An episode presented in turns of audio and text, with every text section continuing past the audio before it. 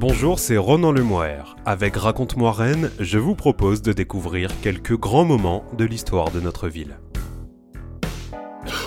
Info ou intox Plus de 20 millions de pipes ont été fabriquées chaque année à Rennes entre 1825 et 1861.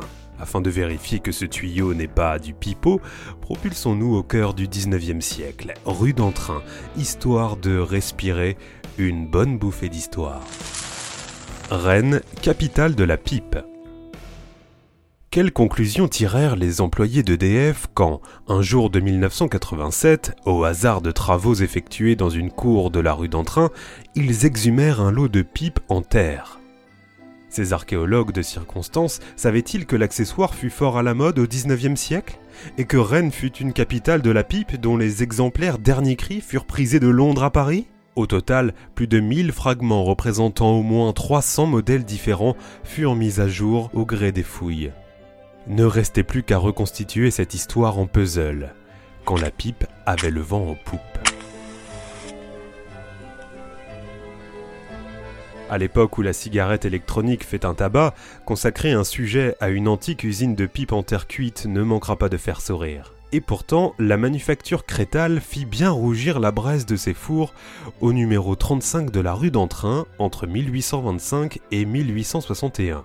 Pour la petite histoire, le site deviendra par la suite une école de filles baptisée Groupe scolaire La Piperie. Derrière la fumée dégagée par les cheminées de la fabrique, pendant 40 ans, ce sont plusieurs chapitres que l'on devine pouvoir écrire sur une industrie qui fut le fer de lance de l'économie rennaise d'abord, sur la peur séculaire des Rennais envers les risques d'incendie ensuite, sur la sécurité industrielle si importante de nos jours, mais aussi sur le travail des enfants, sur l'urbanisation du centre-ville et bien sûr sur l'histoire de l'école du contour Saint-Aubin, véritable institution sur les bancs de laquelle tant de petits Rennais ont posé leur derrière.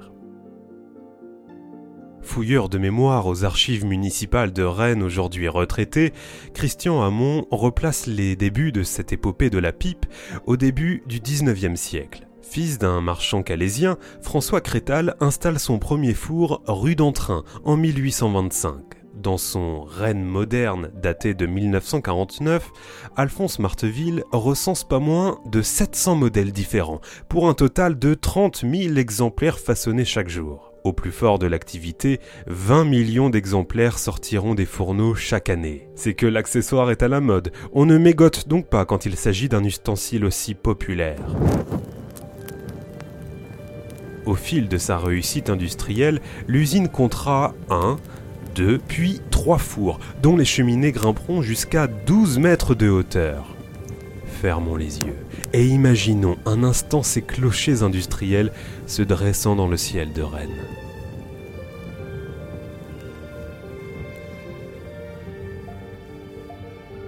De 160, le nombre d'ouvriers grimpera jusqu'à 450, dont 24 enfants, parfois âgés de 11 ans. Nous avons affaire avec le plus gros employeur d'enfants de la ville, ajoute Christian Hamon.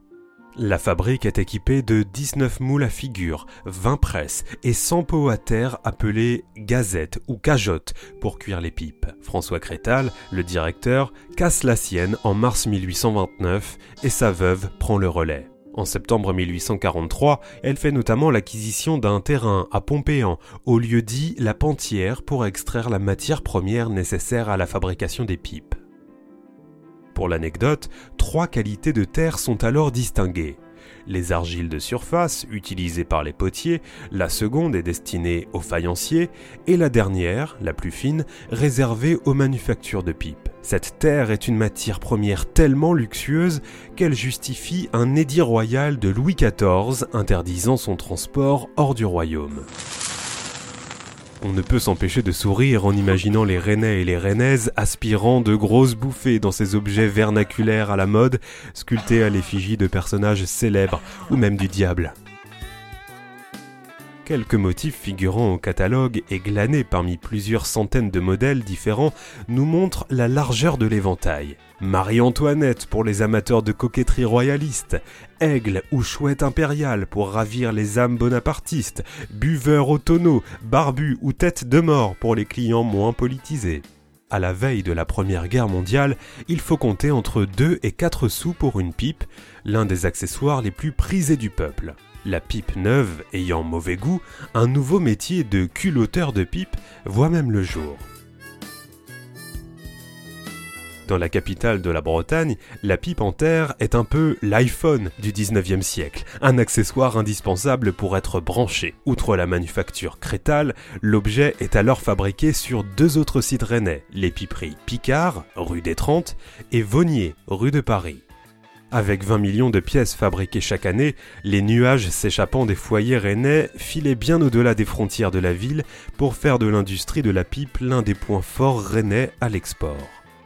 Pourquoi, alors, la popularité de l'ustensile s'est-elle amenuisée au point de s'effacer totalement de la mémoire des Rennais? Citons les événements factuels, à savoir la lutte fraternelle acharnée entre les héritiers Auguste-Marie René et Jean-Baptiste Crétal. Et puis, si elles ont le mérite de ne pas ruiner les acheteurs, les pipes en terre rennaises ont par ailleurs l'inconvénient de provoquer des brûlures. L'expression casser sa pipe vient-elle de l'accessoire fabriqué rue d'Entrain? Ce dernier était en effet d'une fragilité avérée. Les feux à répétition et la peur ancestrale des Rennais depuis le grand incendie de 1720 renforcent ensuite l'acuité des questions d'insécurité dans une zone urbaine particulièrement dense. Dès 1825, à l'occasion de l'enquête instruite avant l'ouverture de la manufacture, quatre habitants s'opposent au projet à cause des flammes dépassant souvent la cheminée de plusieurs pieds. La mauvaise haleine de ces dragons urbains est également mise en cause, les plaignants dénonçant l'odeur infecte et malsaine répandue par la fumée des fourneaux. Un rapport du comité départemental d'hygiène de 1854 tire quant à lui la sonnette d'alarme en pointant le manque de précaution du voisinage. Celui-ci dénonce notamment les greniers à fourrage sans fenêtres et les barges de fagots de genêts de la pension des Capucins à proximité des fours. Le 11 août 1855, un incendie éclate dans un grenier de l'entreprise rempli de balles de froment destinées à l'emballage des pipes. Crétal demande aussitôt la reconstruction des ateliers incendiés. En novembre suivant, on constate qu'un nouveau four a été construit sans autorisation. Avec ses cheminées pas assez hautes et ses fourneaux à émailler en mauvais état placés dans des bâtiments en bois, la fabrique est une véritable poudrière. En février 1856, un nouvel incendie se déclare et la gendarmerie ne manque pas de signaler les incidents à répétition. Enfin, la mode commence à s'éteindre. Progressivement, les goûts évoluent et les fumeurs se mettent à utiliser des pipes en terre de bruyère ou en écume de mer, note Christian Hamon. À la fin, la pipe en bois se généralisera et l'entreprise Crétal mettra définitivement la clé sous la porte, un jour funeste de 1861. Ce qui est extraordinaire avec un tel sujet, c'est que l'on assiste à l'évolution du centre-ville à travers les années, conclut Christian Hamon, lequel ne tarit pas d'enthousiasme quant à l'histoire de cette institution scolaire si chère au cœur des Rennais, aujourd'hui nommée École Contour Saint-Aubin. Hier dénommé groupe scolaire de la Piperie, hier école de filles, l'établissement continue de recevoir, sur les cendres d'une industrie artisanale révolue, les jeunes habitants du centre-ville. On éteint sa pipe en classe, s'il vous plaît. Un mot de la fin un peu anachronique, même si il n'y a pas de fumée sans feu. Rennes, capitale de la pipe, un récit écrit par Jean-Baptiste Gandon. C'était Ronan Lemoer, à bientôt pour un nouvel épisode de Raconte-moi Rennes.